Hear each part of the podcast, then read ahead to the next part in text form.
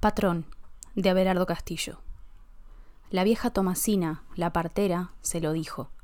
Estás preñada, le dijo, y ella sintió un miedo oscuro y pegajoso.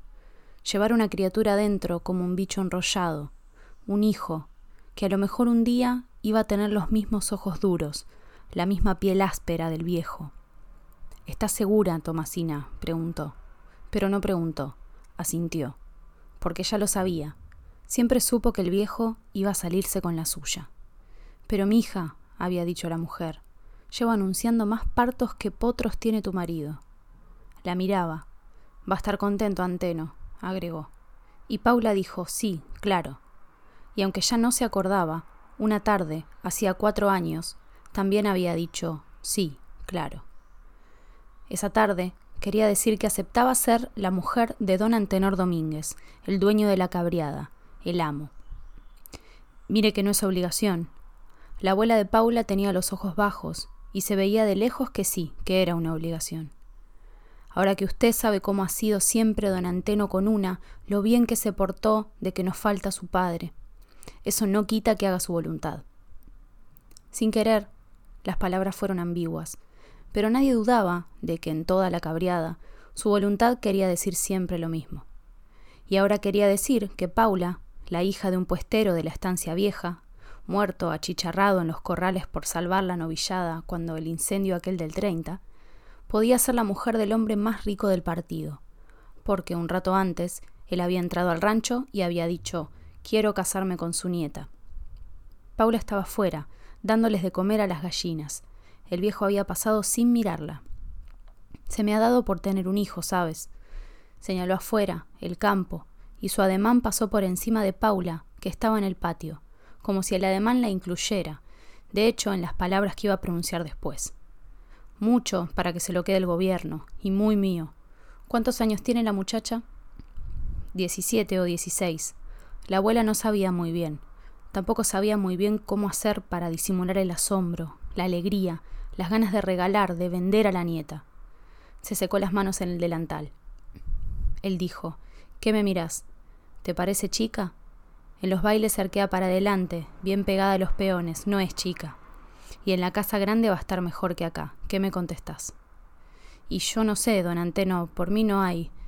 Y no alcanzó a decir que no había inconveniente porque no le salió la palabra. Y entonces todo estaba decidido.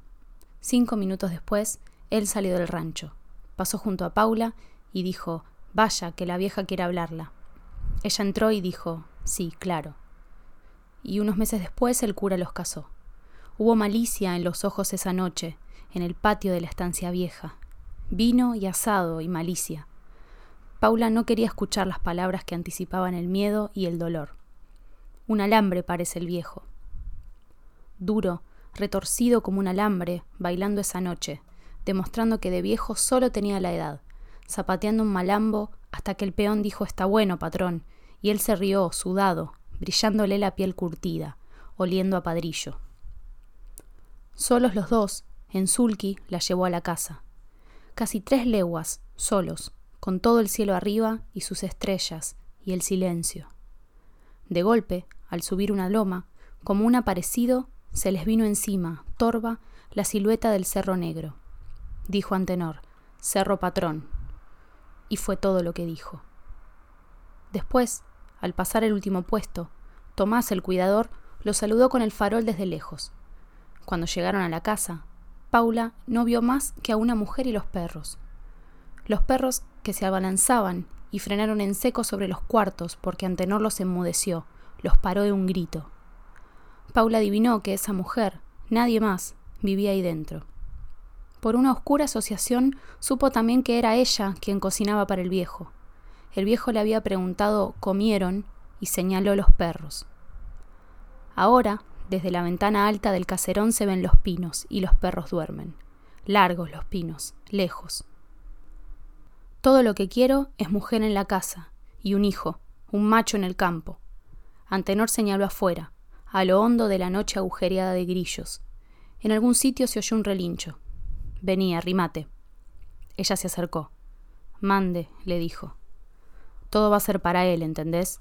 Y también para vos. Pero andás sabiendo que acá se hace lo que yo digo. que por algo me ganaba el derecho a disponer. Y señalaba el campo, afuera, hasta mucho más allá del monte de eucaliptos, detrás de los pinos, hasta pasar el cerro, abarcando aguadas y caballos y vacas. Le tocó la cintura y ella se puso rígida debajo del vestido. Veintiocho años tenía cuando me lo gané. La miró como quien se mete dentro de los ojos, ya hace arriba de treinta. Paula aguantó la mirada. Lejos volvió a escucharse el relincho. Él dijo, venía a la cama. No la consultó, la tomó, del mismo modo que se corta una fruta del árbol crecido en el patio. Estaba ahí, dentro de los límites de sus tierras, a este lado de los postes y el alambrado de púas. Una noche, se decía. Muchos años antes, Antenor Domínguez subió a caballo y galopó hasta el amanecer, ni un minuto más, porque el trato era hasta que amanezca, y él estaba acostumbrado a esas cláusulas viriles, arbitrarias, que se rubricaban como un apretón de manos, o a veces ni siquiera con eso de acá hasta donde llegues. Y el caudillo, mirando al hombre joven, estiró la mano, y la mano, que era grande y dadivosa, quedó como perdida entre los dedos del otro. Clavas la estaca y te volvés, lo alambrás y es tuyo. Nadie sabía muy bien qué clase de favor se estaba cobrando ante Domínguez aquella noche. Algunos, los más suspicaces, aseguraban que el hombre caído junto al mostrador del Rosas tenía algo que ver con ese trato, toda la tierra que se abarca en una noche de a caballo. Y él salió, sin apuro, sin ser tan sonso como para reventar el animal a las diez cuadras, y cuando clavó la estaca, empezó a ser don Antenor. Y a los quince años era él quien podía, si cuadraba, regalarle a un hombre todo el campo que se animara a cabalgar en una noche. Claro que nunca lo hizo. Y ahora habían pasado treinta años y estaba acostumbrado a entender suyo todo lo que había de este lado de los postes y el alambre. Por eso no la consultó, la cortó. Ella lo estaba mirando. Pareció que iba a decir algo, pero no habló. Nadie, viéndola, hubiera comprendido bien este silencio. La muchacha era una mujer grande, ancha y poderosa como un animal, una bestia bella y chúcara a la que se le adivinaba la violencia debajo de la piel. El viejo, en cambio, flaco, áspero como una rama. Contestá, che. Contestá, te digo. Se le acercó. Paula sentía ahora su aliento junto a la cara, su olor a venir del campo. Ella dijo, no, don Anteno. ¿Y entonces? ¿Me querés decir entonces? Obedecer es fácil, pero un hijo no viene por más obediente que sea una, por más que aguante el olor del hombre corriéndole por el cuerpo, su aliento, como si entrase también, por más que se quede quieta, boca arriba. Un año y medio boca arriba, viejo macho de cementera. Un año y medio sintiéndose la sangre tumultuosa, galopándole el cuerpo, queriéndole salirse del cuerpo, saliendo y encontrando solo la dureza despiadada del viejo. Solo una vez lo vio distinto, le pareció distinto. Ella cruzaba los potreros, buscándolo, y un peón asomó detrás de una parva, Paula había sentido la mirada caliente recorriéndole la curva de la espalda, como en los bailes antes. Entonces oyó un crujido, un golpe seco, y se dio vuelta. Antenor estaba ahí, con el talero en la mano, y el peón abría la boca como en una arcada, abajo junto a los pies del viejo. Fue esa sola vez. Se sintió mujer disputada, mujer no más, y no le importó que el viejo dijera yo te voy a dar mirarme la mujer, peón rotoso, ni que dijera ¿Y vos qué buscas? Ya te dije dónde quiero que estés. En la casa, claro. Y lo decía mientras un hombre, todavía en el suelo, abría y cerraba la boca en silencio, mientras otros hombres empezaron a rodear al viejo ambiguamente, lo empezaron a rodear con una expresión menos parecida al respeto que a la amenaza. El viejo no los miraba. ¿Qué buscas? La abuela, dijo ella, me avisan que está mala. Y repentinamente se sintió sola, únicamente protegida por el hombre del talero, el hombre rodeado de peones agresivos, ambiguos, que ahora, al escuchar a la muchacha, se quedaron quietos. Y ella comprendió que sin proponérselo estaba defendiendo al viejo. ¿Qué miran ustedes? La voz de Antenor súbita. El viejo sabía siempre cuál era el momento de clavar una estaca. Los miró y ellos agacharon la cabeza. El capataz venía del lado de las cabañas, gritando alguna cosa.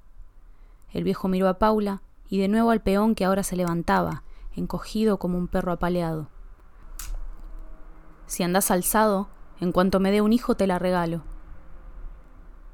A los dos años empezó a mirarla con rencor. Mirada de estafado, eso era.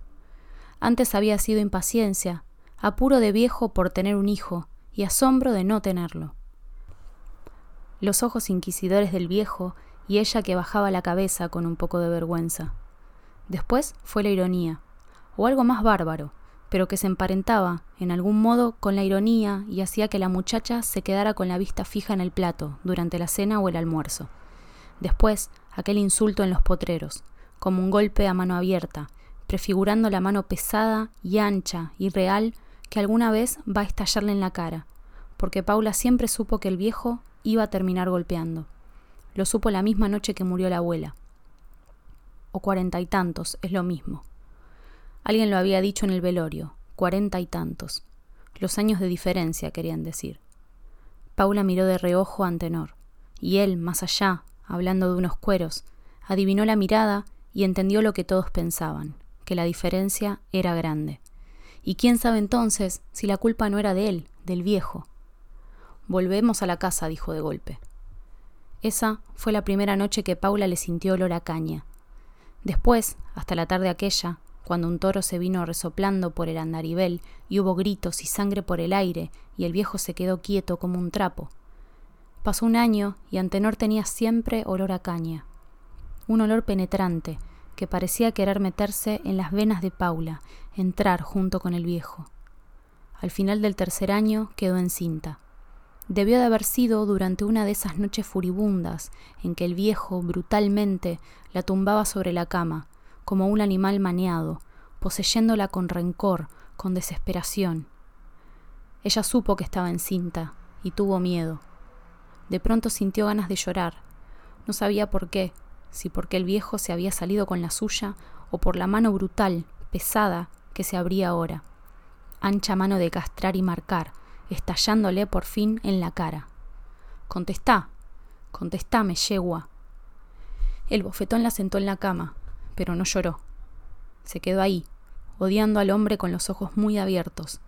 La cara le ardía. No, dijo mirándolo. Ha de ser un retraso nomás, como siempre. Yo te voy a dar retraso. Antenor repetía las palabras, las mordía. Yo te voy a dar retraso. Mañana mismo le digo al Fabio que te lleva al pueblo, a casa de la Tomasina. Te voy a dar retraso.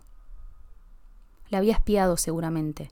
Había llevado la cuenta de los días, quizá desde la primera noche, mes a mes, durante los tres años que llevó cuenta de los días. Mañana te levantás cuando aclare. Acostate ahora. Una ternera boca arriba, al día siguiente en el campo. Paula la vio desde el sulky, cuando pasaba hacia el pueblo con el viejo Fabio olor a carne quemada y una gran A, incandescente, chamuscándole el flanco. Paula se reconoció en los ojos de la ternera.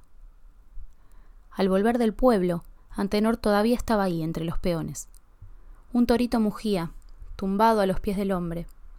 Nadie como el viejo para voltear un animal y descornarlo o caparlo de un tajo.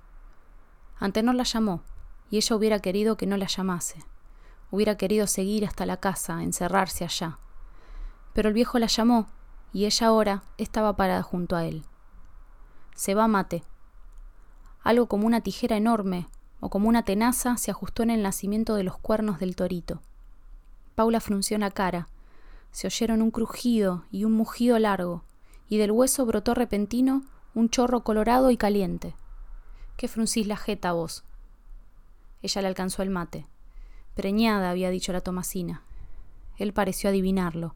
Paula estaba agarrando el mate que él le devolvía. Quiso evitar sus ojos, darse vuelta. Che, dijo el viejo. Mande, dijo Paula.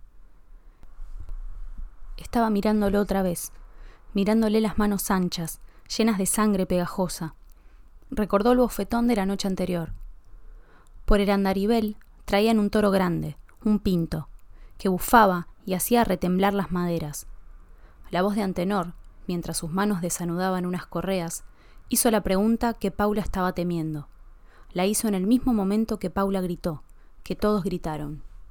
¿Qué te dijo la Tomasina? preguntó. y todos repentinamente gritaron. Los ojos de Antenor se habían achicado al mirarla, pero de inmediato volvieron a abrirse, enormes, y mientras todos gritaban, el cuerpo del viejo dio una vuelta en el aire, atropellado de atrás por el toro. Hubo un revuelo de hombres y animales y el resbalón de las pezuñas sobre la tierra. En mitad de los gritos, Paula seguía parada, con el mate en la mano, mirando absurdamente el cuerpo como un trapo del viejo. Había quedado sobre el alambrado de púas, como un trapo puesto a secar. Y todo fue tan rápido que por encima del tumulto lo sobresaltó la voz autoritaria de don Antenor Domínguez. Ayúdenme, carajo. Esta orden y aquella pregunta fueron las dos últimas cosas que articuló. Después estaba ahí, de espaldas sobre la cama, sudando, abriendo y cerrando la boca sin pronunciar palabra. Quebrado, partido como si le hubiesen descargado un hachazo en la columna, no perdió el sentido hasta mucho más tarde. Solo entonces el médico aconsejó llevarlo al pueblo, a la clínica.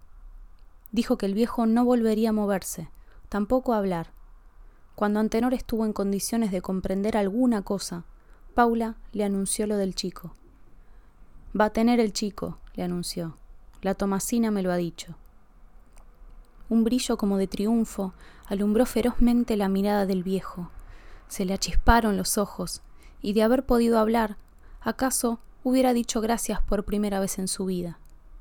Un tiempo después, garabateó en un papel que quería volver a la casa grande. Esa misma tarde lo llevaron. Nadie vino a verlo.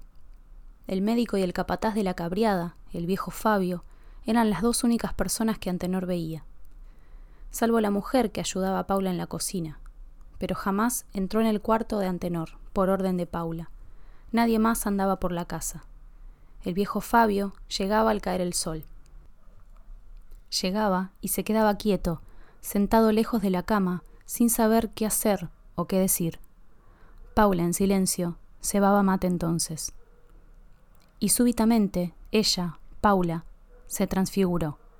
Se transfiguró cuando Antenor pidió que lo llevaran al cuarto alto, pero ya desde antes, su cara, hermosa y brutal, se había ido transformando.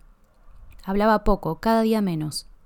Su expresión se fue haciendo cada vez más dura, más sombría, como la de quienes, en secreto, se han propuesto obstinadamente algo. Una noche, Antenor pareció ahogarse. Paula sospechó que el viejo podía morirse así, de golpe, y tuvo miedo. Sin embargo, ahí, entre las sábanas y a la luz de la lámpara, el rostro de Antenor Domínguez tenía algo desesperado, emperradamente vivo. No iba a morirse hasta que naciera el chico. Los dos querían esto. Ella le vació una cucharada de remedio en los labios temblorosos. Antenor echó la cabeza hacia atrás. Los ojos, por un momento, se le habían quedado en blanco. La voz de Paula fue un grito. Va a tener el chico, ¿me oye? Antenor levantó la cara. El remedio se volcaba sobre las mantas, desde las comisuras de una sonrisa. Dijo que sí con la cabeza. Esa misma noche empezó todo. Entre ella y Fabio lo subieron al cuarto alto. Allí, don Antenor Domínguez, semi colgado de las correas atadas a un travesaño de fierro que el doctor había hecho colocar sobre la cama, erguido a medias, podía contemplar el campo, su campo. Alguna vez volvió a garrapatear con lentitud unas letras torcidas, grandes, y Paula mandó llamar a unos hombres que, abriendo un boquete en la pared, extendieron la ventana hacia abajo y a lo ancho. El viejo volvió a sonreír entonces. Se pasaba horas con la mirada perdida, solo, en silencio, abriendo y cerrando la boca como si rezara, o como si repitiera empecinadamente un nombre, el suyo, gestándose otra vez en el vientre de Paula, mirando su tierra, lejos hasta los altos pinos, más allá del cerro negro, contra el cielo. Una noche, Volvió a sacudirse en un ahogo. Paula dijo, Va a tener el chico. Él asintió otra vez con la cabeza. Con el tiempo, este diálogo se hizo costumbre. Cada noche lo repetían. El campo y el vientre hinchado de la mujer, las dos únicas cosas que veía. El médico ahora solo lo visitaba si Paula, de tanto en tanto, y finalmente nunca, lo mandaba llamar. Y el mismo Fabio, que una vez por semana ataba el sulky e iba a comprar al pueblo los encargos de la muchacha, acabó por olvidarse de subir al alto piso al caer la tarde. Salvo ella, nadie subía. Cuando el vientre de Paula era una comba enorme, tirante, bajo sus ropas, la mujer que ayudaba en la cocina no volvió más. Los ojos de Antenor, interrogantes, estaban mirando a Paula. La eché, dijo Paula. Después, al salir, cerró la puerta con llave, una llave grande, que Paula llevara siempre consigo colgada a la cintura. Y el viejo tuvo que acostumbrarse también a esto. El sonido de la llave girando en la antigua cerradura anunciaba la entrada de Paula, sus pasos, cada día más lerdos, más livianos, a medida que la fecha del parto se acercaba. Y por fin la mano que dejaba el plato, mano que Antenor no se atrevía a tocar. Hasta que la mirada del viejo también cambió. Tal vez, alguna noche, sus ojos se cruzaron con los de Paula, o tal vez simplemente miró su rostro. El silencio se le pobló entonces con una presencia extraña y amenazadora, que acaso se parecía un poco a la locura. Sí, alguna noche, cuando ella venía con la lámpara, el viejo miró bien su cara, eso como un gesto estático, interminable, que parecía haberse ido fraguando en su cara o quizás solo en su boca, como si la costumbre de andar callada, apretando los dientes, mordiendo algún quejido que le subía en puntadas desde la cintura, le hubiera petrificado la piel. Oní necesitó mirarla. Cuando oyó girar la llave, y vio proyectarse larga la sombra de Paula sobre el piso, antes de que ella dijera lo que siempre decía, el viejo intuyó algo tremendo. Súbitamente, una sensación que nunca había experimentado antes. De pronto le perforó el cerebro, como una gota de ácido, el miedo. Un miedo solitario y poderoso, incomunicable. Quiso no escuchar, no ver la cara de ella, pero adivinó el gesto, la mirada, el rictus aquel de apretar los dientes. Ella dijo, va a tener el chico. Antenor volvió la cara hacia la pared. Después, cada noche la volvía.